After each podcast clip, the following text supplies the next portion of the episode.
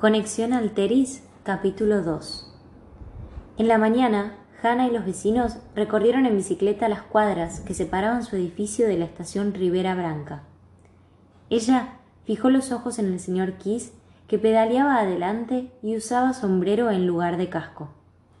Una trenza fina le nacía de la base del cabello y asomaba bajo el ala del sombrero cuando se inclinaba hacia el manubrio. La señora Petra tenía una igual. A Hannah eso le llamaba la atención. El viento ribereño les impregnaba las narices de olor a pescado. Aparcaron las bicicletas en la estación y tomaron el teleférico. El Instituto Altas Cumbres quedaba en la cima del Monte de las Ciencias, un promontorio en la isla Marial del Río Branco. Somburgo se iba empequeñeciendo a medida que la cabina ganaba altura y sobrepasaba los edificios de ventanas reflectantes. Durante las mareas bajas, dos veces al día, el río desaparecía dejando al descubierto las rocas acerruchadas del lecho. Ahora asomaban las más picudas. Mientras ascendían, Hannah torció el cuello para mirar por los cristales superiores de la cabina. En las laderas del monte había viviendas de pescadores.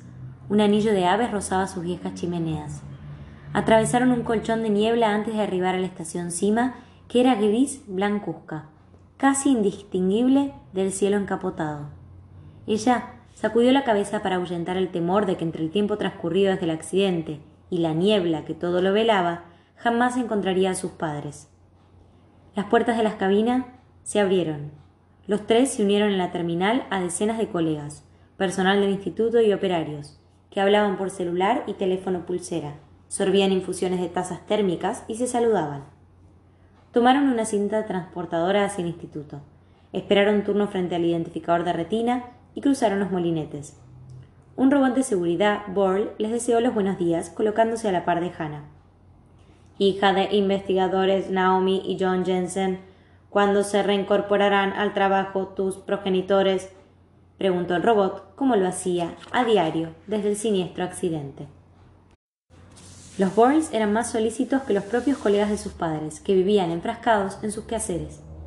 Hannah abrió la boca para responder, pero el señor Kiss apoyó una mano en su cuello y la corrió a un lado con brusquedad al tiempo que habló por ella tajante. Sin noticias de su paradero, Paul. Gracias por la información. Tengan un día productivo, dijo el Borl y los dejó.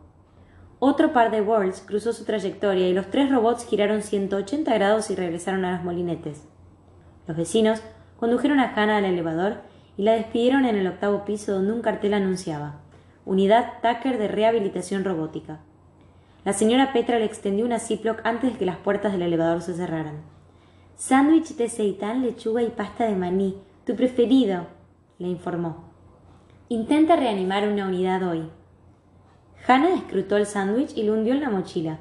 No recordaba sus viejos gustos de comida, pero eran cuestionables. Le costaba creer que a la antigua Hannah le gustara el seitán. El ascensor suspiró y escaló el último piso donde los vecinos, al igual que sus padres, trabajaban en el área de astrofísica.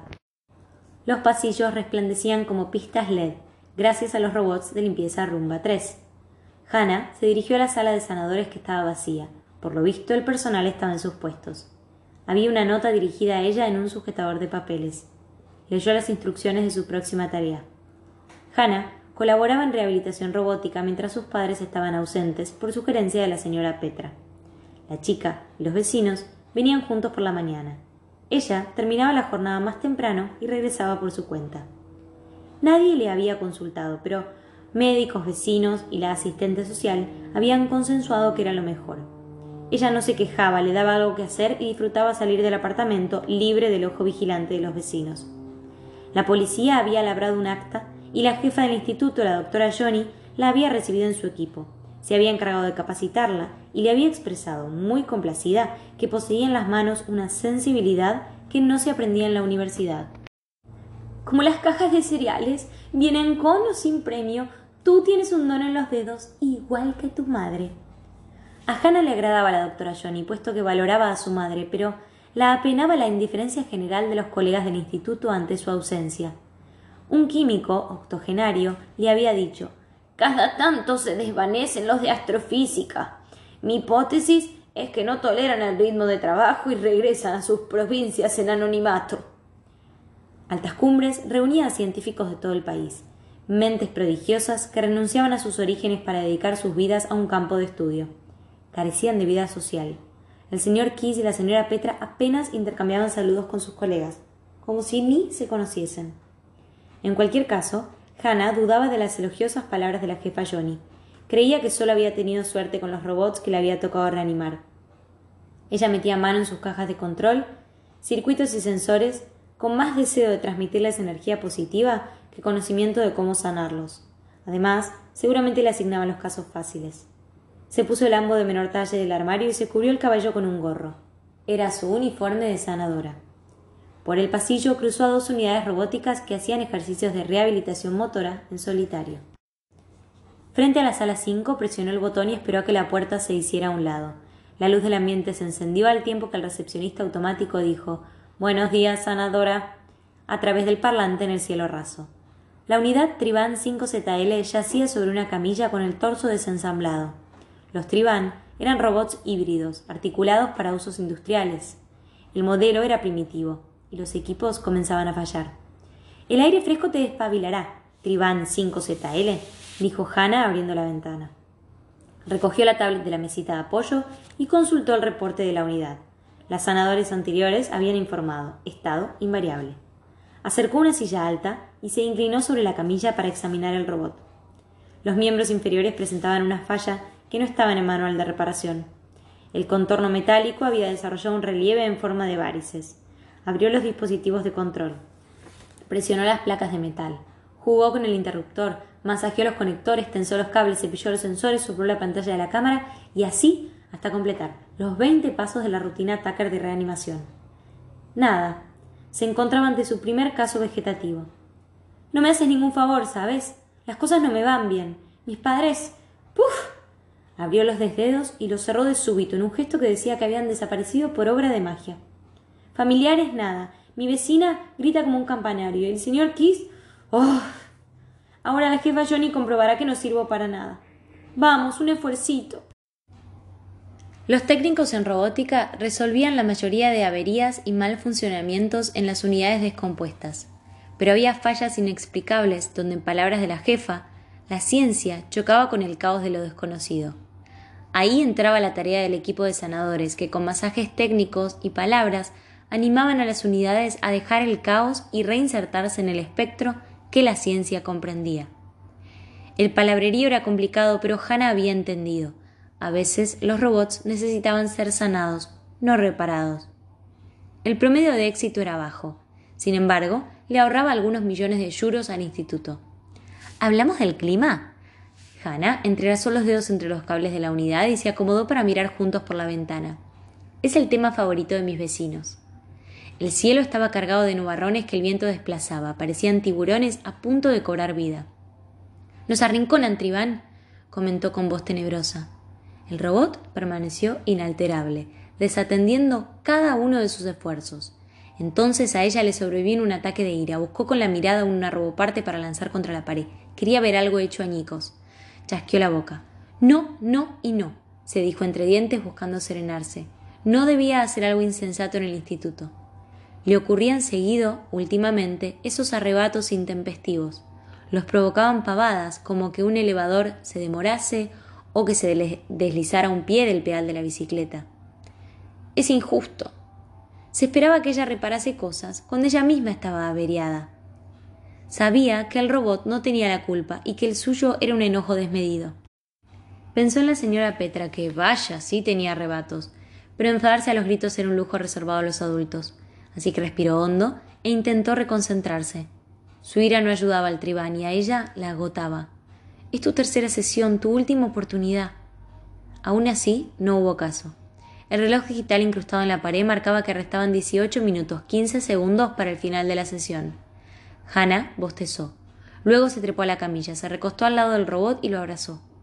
Ojalá te hubiera tocado otra sanadora. Metió la mano libre en el bolsillo del jean y se alegró de hallar el curioso colgante de la correa de Gabor que había ocultado allí en la cocina de la tutora. Recogía muchas pavadas, como si pudieran hacerle compañía. Lo estrechó entre los dedos cariñosamente y se dispuso a descansar mientras un refusilo iluminaba las nubes de la ventana. Sin embargo, fue cerrar los ojos y reabrirlos con un grito. A la par del trueno que siguió al relámpago la atravesó una corriente eléctrica y un respingo la hizo rebotar en la camilla. La mano, alrededor del amuleto, ardió, y el tribán hizo un demo de luces y ruidos. Fue como cuando se prende un fósforo y de tener nada se pasa a tener llama, luz y calor. Una fuerza intensa había brotado entre sus dedos y atravesado su cuerpo hasta el robot a la velocidad de corcheas. Triban 5ZL versión X2 a su servicio, dijo el robot a la vez que se encendió su interfaz 3D con el icono de batería y la descripción, recibiendo carga de Alteris. Hannah saltó al piso maravillada, pasmada, incapaz de explicar lo que ocurría ni la modalidad de carga inalámbrica de aquella fuente desconocida. Liberó la mano del Jin. Un brillo incandescente brotaba de su puño. ¡Ay! gritó. El colgante de Gabor se zafó y voló por el aire, despidiendo una estela de luz. Probando sistemas, continuó el tribán, pero a medida que la piedra se alejó de Hannah, su voz se deformó y la interfaz tambaleó. El robot chisporroteó, luego se extinguió. El amuleto aterrizó contra el zócalo y se oscureció en simultáneo con el robot. Hannah inspeccionó sus manos, boquiabierta. Estaban intactas, apenas tibias. Se las llevó a la cara, no supo a qué olían. Se agachó frente a la piedra, con la respiración acelerada. Aquella cosa que de colgante ordinario no tenía nada lucía nuevamente opaca como si nada hubiera sucedido. No se atrevió a tocarla. Recordando el desconcierto absoluto del chofer del camión, que había chocado con sus padres, se agarraba la cabeza al tiempo que insistía. Lo vi con estos ojos, lo juro, busquen las huellas. Hannah se preguntó ¿cómo podían sucesos extraordinarios no dejar huella alguna? Chasqueó los dedos. No te distraigas se retó regresando a la camilla. ¿Acaso aún podía ayudar al tribán?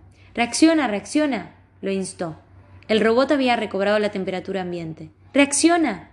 Con una mezcla de esperanza y el enfado que la poseía ante las cosas que no podía explicar, volvió a arrancar con la rutina Tucker de reanimación. Sin embargo, tras realizar los primeros diez pasos, bajó los brazos. El tribán estaba más vegetativo e invariable que nunca. También la camilla, la ventana, la tablet, la puerta estaban idénticas que al comienzo de la sesión. Si recién algo había irrumpido en la normalidad y había comenzado a sanar al tribán 5ZL, ahora todo había resumido su curso anterior. Sintió bronca. Accionó el botón de la puerta y se asomó al pasillo. Estaba vacío, a excepción de un robot que seguía haciendo ejercicios motores. ¡Sanadores! gritó volteando la cabeza de lado a lado. ¡Auxilio a la sala 5!